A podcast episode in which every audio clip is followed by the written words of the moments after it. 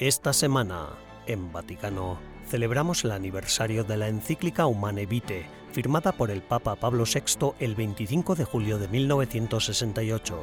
También escucharemos al doctor Andrea Manazza, médico especialista en cuidados paliativos y miembro del Comité Nacional de Bioética italiano.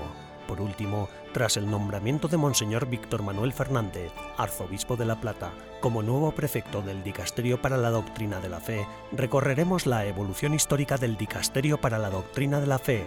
Todo esto y mucho más a continuación en Vaticano.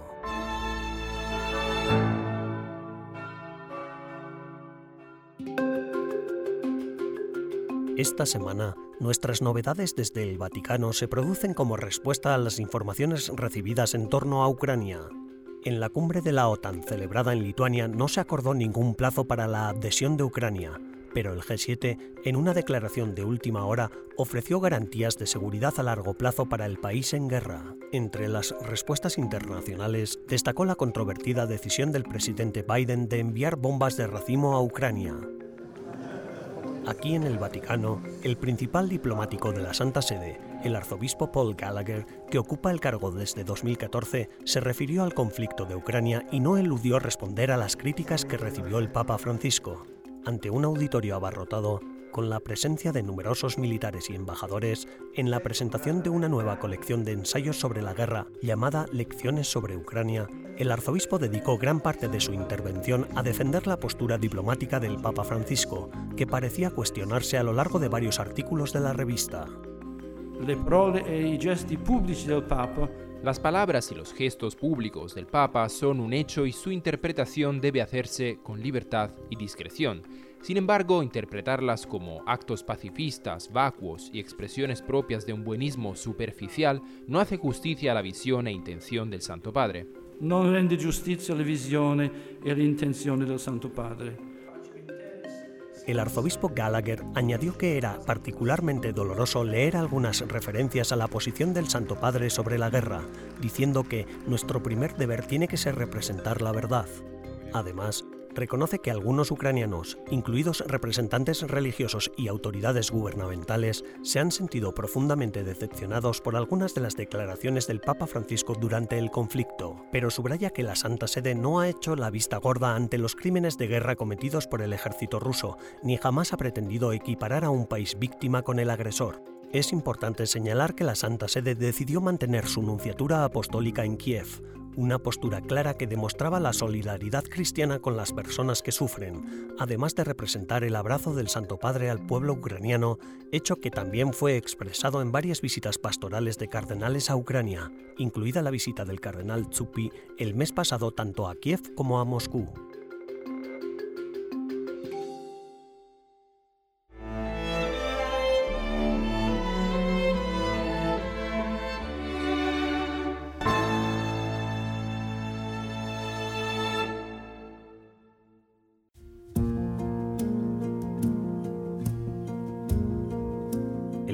Miércoles 5 de julio, sexto aniversario de la muerte de Joaquín Navarro Valls, se entregó en el Palacio de la Cancillería de Roma el primer premio internacional Joaquín Navarro Valls al liderazgo y la benevolencia.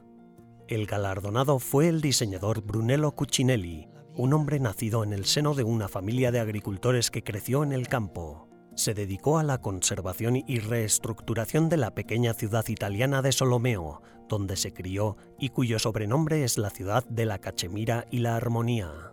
El premio es una iniciativa de la Fundación de la Universidad Biomédica, cuyo patronato presidía Navarro Valls la Universidad Campus Biomédico de Roma creó un fondo de becas en nombre de Navarro Valls con el objetivo de promover los principios de promoción social y de reconocimiento de las personas meritorias, garantizando el derecho al estudio, la inclusión, el desarrollo y el reconocimiento del talento.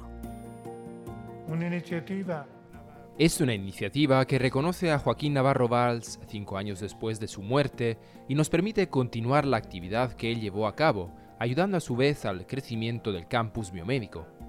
del campus biomédico. Io credo, signore e signori premiati, Galardonados, Creo que recibir un premio con el nombre de Joaquín Navarro Valls por causa de dos propósitos como son el liderazgo y la benevolencia es el máximo galardón que se puede alcanzar. Hay otros muchos reconocimientos en Italia, pero este es único. La Fundación Universitaria Biomédica ha decidido que el premio anual tenga un valor cultural y artístico. La obra con la que se premió a Cuccinelli fue creada por el artista Oliviero Reinaldi.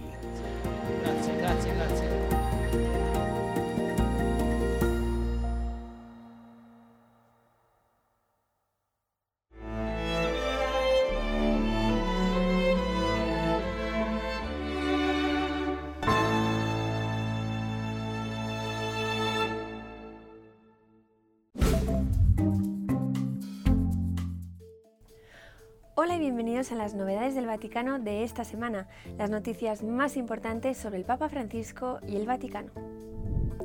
El Papa Francisco ha decidido aprobar el nombramiento del obispo de Shanghái que había sido instalado previamente por las autoridades chinas sin la aprobación del Vaticano. El secretario de Estado del Vaticano, el cardenal Pietro Parolin, dijo que la intención del Papa Francisco es fundamentalmente pastoral el obispo Joseph Shen Bin fue instalado en Shanghai en abril, violando el acuerdo provisional de la Santa Sede con Pekín sobre el nombramiento de obispos. Los obispos europeos han hecho pública una declaración en la que condenan la formulación de un derecho al aborto en la Carta de los Derechos Fundamentales de la Unión Europea. En su declaración, la Comisión de las Conferencias Episcopales de la Unión Europea sostiene que el respeto de la dignidad de todo ser humano en todas las etapas de su vida, especialmente en situaciones de total vulnerabilidad, es un principio fundamental en una sociedad democrática. El cardenal Matteo Zuppi se reunió con el presidente estadounidense Joe Biden en Washington para hablar acerca de la guerra en Ucrania. El Papa Francisco ha encargado a Tsupi que encabece una misión de paz entre Ucrania y Rusia. La visita del cardenal se produjo pocas semanas después de que el gobierno de Biden anunciara el envío de 800 millones de dólares adicionales en armas para ayudar a la contraofensiva ucraniana, incluidas las bombas de racimo prohibidas por la mayoría de los países, incluida la Santa Sede. El Papa Francisco nombró a cuatro nuevos obispos auxiliares de la Arquidiócesis de Los Ángeles, la mayor de Estados Unidos. El Vaticano anunció que Monseñor Albert Bauth, el padre Matthew Elshoff, el padre Brian Nunes y el padre Sualomir Skretka serán consagrados obispos para ayudar al arzobispo José Gómez a dirigir los más de 4,3 millones de católicos de la Arquidiócesis de Los Ángeles. El Vaticano concede la indulgencia plenaria a quienes participen en los dos años de celebraciones jubilares de Santo Tomás de Aquino, que predecerán al 800 aniversario de su nacimiento, el 28 de enero de 2025. La indulgencia puede obtenerse peregrinando a un lugar sagrado relacionado con la orden dominicana para participar en las celebraciones jubilares o al menos dedicar un tiempo adecuado al piadoso recogimiento concluyendo con el rezo del Padre Nuestro, la recitación del credo y la invocación de la intercesión de la Santísima Virgen María y de Santo Tomás de Aquino. Gracias por ver las novedades del Vaticano de esta semana. Les ha informado Almuena Martínez Bordiú para EWTN Vaticano.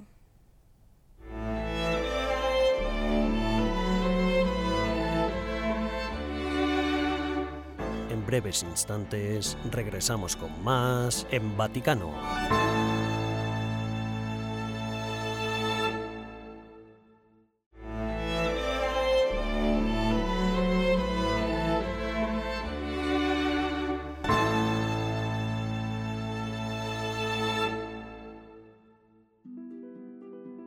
En julio de 2023 se cumplen 55 años de la publicación de la última encíclica del Papa San Juan Pablo VI, Humane Vitae, sobre la vida humana en 1968.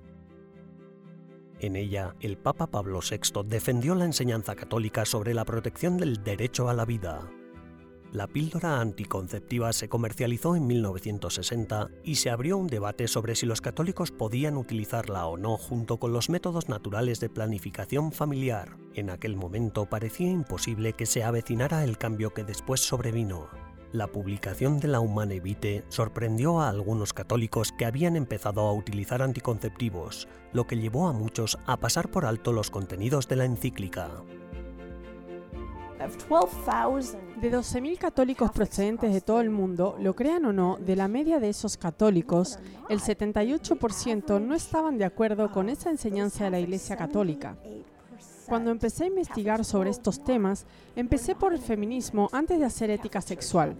Y jamás se me ocurrió que realmente podría llegar a donde estamos hoy. Las palabras de la Humane Vitae van más allá del control de la natalidad y hablan de lo que significa ser humano y amar con generosidad, lo que está en el centro de los debates actuales sobre el transhumanismo y la reproducción artificial.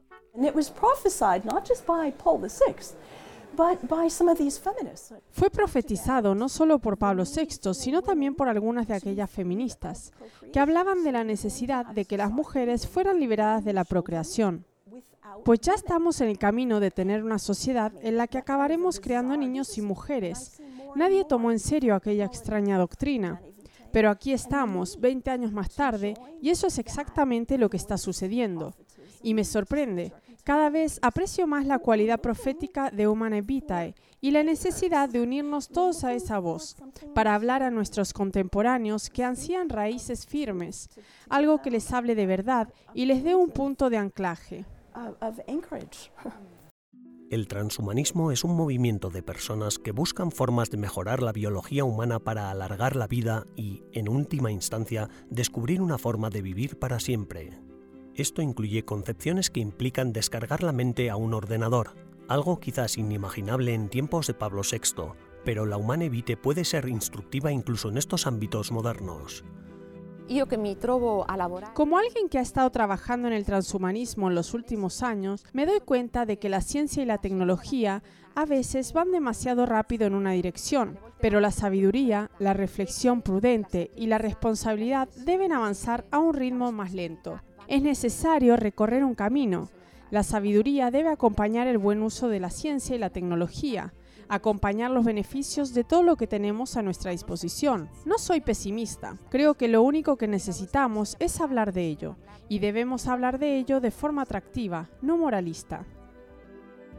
Entender cómo hablar de estos temas de forma atractiva para un mundo que necesita oír el mensaje más que nunca es un reto al que se enfrenta la Iglesia, el primer obstáculo es hacer frente a los malentendidos sobre lo que realmente dice la encíclica. Creo que en parte se debe a que la gente no ha leído la encíclica. La primera recomendación que hacemos es releer la encíclica con la mente abierta, que se intente comprender su sentido. Es cierto que la encíclica ya fue profética en su tiempo y ahora, 55 años después, los temas que planteaban siguen vigentes. La mentalidad anticonceptiva y abortiva, la promoción de la promiscuidad, etc., han aumentado en estas décadas. Y es por eso que en este momento es aún más necesario que antes leerlo. Es necesario de allora rileggerla.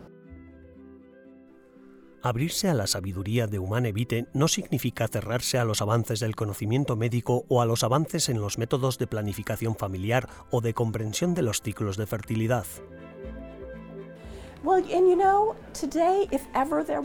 Si ha habido un tiempo en el que no es difícil seguir esta enseñanza, es hoy en día. Tenemos medios que son increíbles. Puedes comprobar tus hormonas con solo sumergir tu orina en una pequeña taza y saber si estás fértil o no. Hay medios maravillosos a nuestra disposición, pero esa información no está llegando a las parejas jóvenes. Así que necesitamos que el personal médico, que los católicos de todos los ámbitos estén dispuestos a proclamar esta doctrina en sus respectivos campos. Creo que nos enfrentamos a un reto que tal vez sea antiguo, ya que para la humanidad proclamar la verdad es a veces arriesgarse, y es cierto que requiere mucho valor.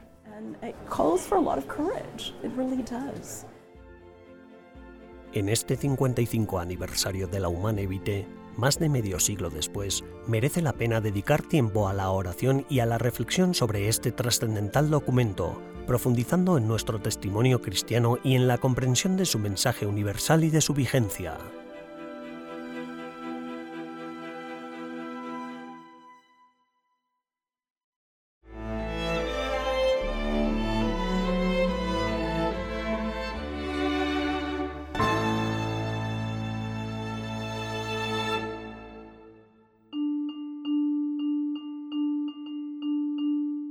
Aunque como disciplina científicamente reconocida y válida es relativamente nueva, la historia de los cuidados paliativos tiene raíces milenarias y está relacionada con la esencia misma del ser humano.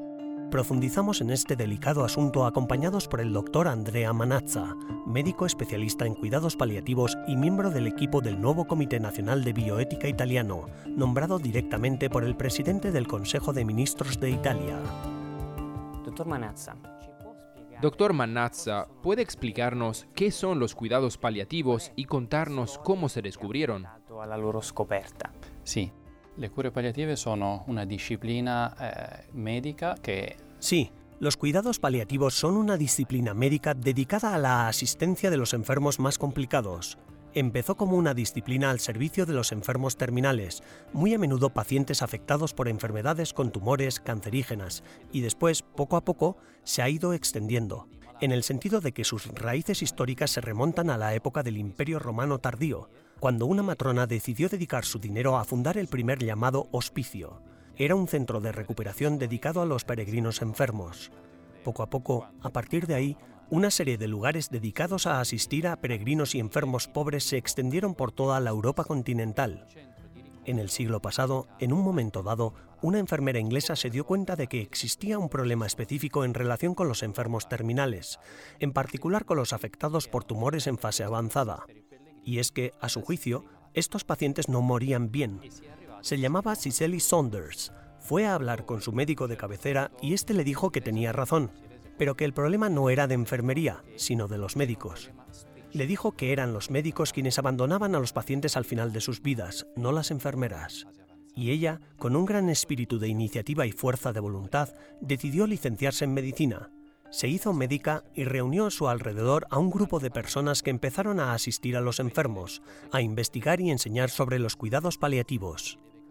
En 1967 fundó en Londres el primer hospicio de la era contemporánea, el St. Christopher's. Se construyó para asistir a los enfermos que para otros eran demasiado complejos y desesperantes. A menudo nos dicen, ya no hay nada que hacer, es todo tuyo. A lo que nosotros respondemos, ok, ahora es cuando nosotros empezamos la prima equipe di assistenza al domicilio. Tuttavia, alcuni paesi associano le cure. Quizás por eso algunos países asocian los cuidados paliativos a una asistencia médica en el momento de la muerte, que podría incluir la posibilidad de solicitar la eutanasia o el suicidio asistido. ¿Qué opina usted al respecto? ¿Cree que con el tiempo será posible evitar esta asociación?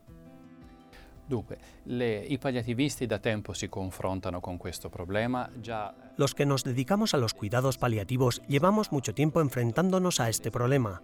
Nos hemos dado cuenta de que existía un problema concreto en el sentido de que normalmente los pacientes, en un cierto porcentaje de casos, puede acudir a nosotros en situaciones de sufrimiento hasta el punto de pedir la muerte de diferentes maneras. Por lo tanto, no es algo que deba escandalizar cuando el sufrimiento supera cierto nivel, un paciente puede pedirla. Ahora bien, tampoco hay que exagerar considerando que toda la medicina que llegó antes fue un fracaso, ni hay por qué cometer el error de considerar esta petición como una manifestación de autonomía del paciente o de autodeterminación. Es una manifestación de fragilidad, una fragilidad extrema que pone al paciente en condiciones de tener que pedir dejar de vivir porque ya no es capaz de vivir como necesita por lo que en realidad lo que hay son situaciones muy diferentes y para cada una de las cuales es importante intervenir, sabiendo que es la manifestación de un sufrimiento y que cada una requiere una ayuda específica, por lo que desde luego no abandono terapéutico, nada más alejado del tratamiento más humano de la situación, sino más calidad y cantidad, adaptando el tratamiento a la persona enferma, no imponiendo la propia visión de la realidad ni intentar intervenir en su vida. La Chiesa Católica ¿Ha tenido la Iglesia Católica, o mejor, el cristianismo, un papel importante en la difusión de la presencia o el conocimiento de los cuidados paliativos? Diciamo que... Eh, Sin duda, los cuidados paliativos nacieron como un impulso cultural en el seno de la Iglesia Católica, y más allá de la motivación está también el compromiso de los individuos. A lo largo de los siglos, en Europa siempre ha existido este vínculo entre la motivación religiosa y el compromiso personal, es decir, no solo las donaciones, sino también la dedicación del tiempo y los recursos propios. Ahí es donde entra Cicely Saunders. Ella realizó la primera experimentación con morfina en un hospital católico, pocos años antes de que Pío XII aclarara de una vez por todas la posibilidad de utilizar el principio de acción y doble efecto en el tratamiento de los pacientes. Hasta entonces, muchos médicos católicos y no católicos, sin distinción, se preocupaban de exagerar la dosis de los fármacos por el riesgo de perjudicar la vida del paciente. No hay duda de que hay una innegable contribución del cristianismo al nacimiento y desarrollo de los cuidados paliativos, que no dejan de ser una buena práctica clínica. Es decir, no es una respuesta confesional, sino una respuesta racional que nace gracias a la aportación de la fe, pero que debe ponerse a disposición de todos, no imponerse. Debe essere resa disponibile a tutti, non imposta, ma resa disponibile a tutti. Doctor Manazza, gracias. A voi.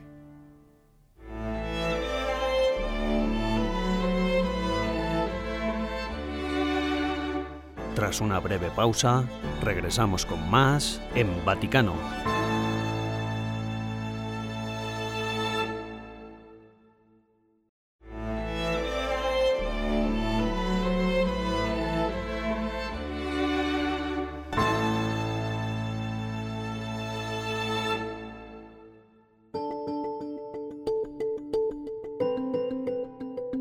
El sábado 1 de julio, el Papa Francisco nombró al arzobispo de La Plata, Argentina, Monseñor Víctor Manuel Fernández, nuevo prefecto del Dicasterio para la Doctrina de la Fe.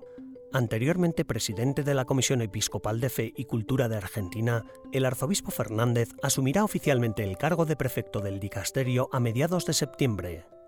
El dicasterio fue instituido en 1542 por el Papa Pablo III, que creó una comisión de seis cardenales con la misión de velar por las cuestiones de fe y evitar la difusión de falsas doctrinas. Esta comisión recibió el nombre de Santa Inquisición Romana y Universal.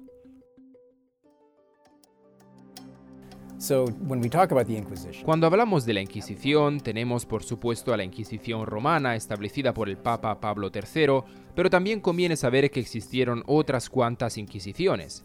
Y esto ha llevado a una gran cantidad de desinformación y malentendidos, hasta el punto de tergiversar directamente lo que realmente fue el trabajo de la Inquisición.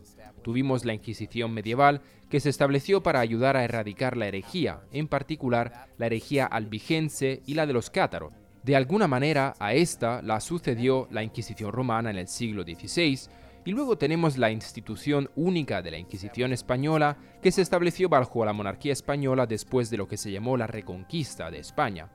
La Inquisición española, contrariamente a lo que se ha dicho a menudo históricamente, no estaba bajo el control del papado, sino que era realmente una institución de la corona española. No fue hasta la reforma de la curia realizada por el Papa Sixto V en 1588 que la actividad de la Inquisición, también conocida como Santo Oficio, se extendió a todo lo que pudiera concernir a la fe y a la moral.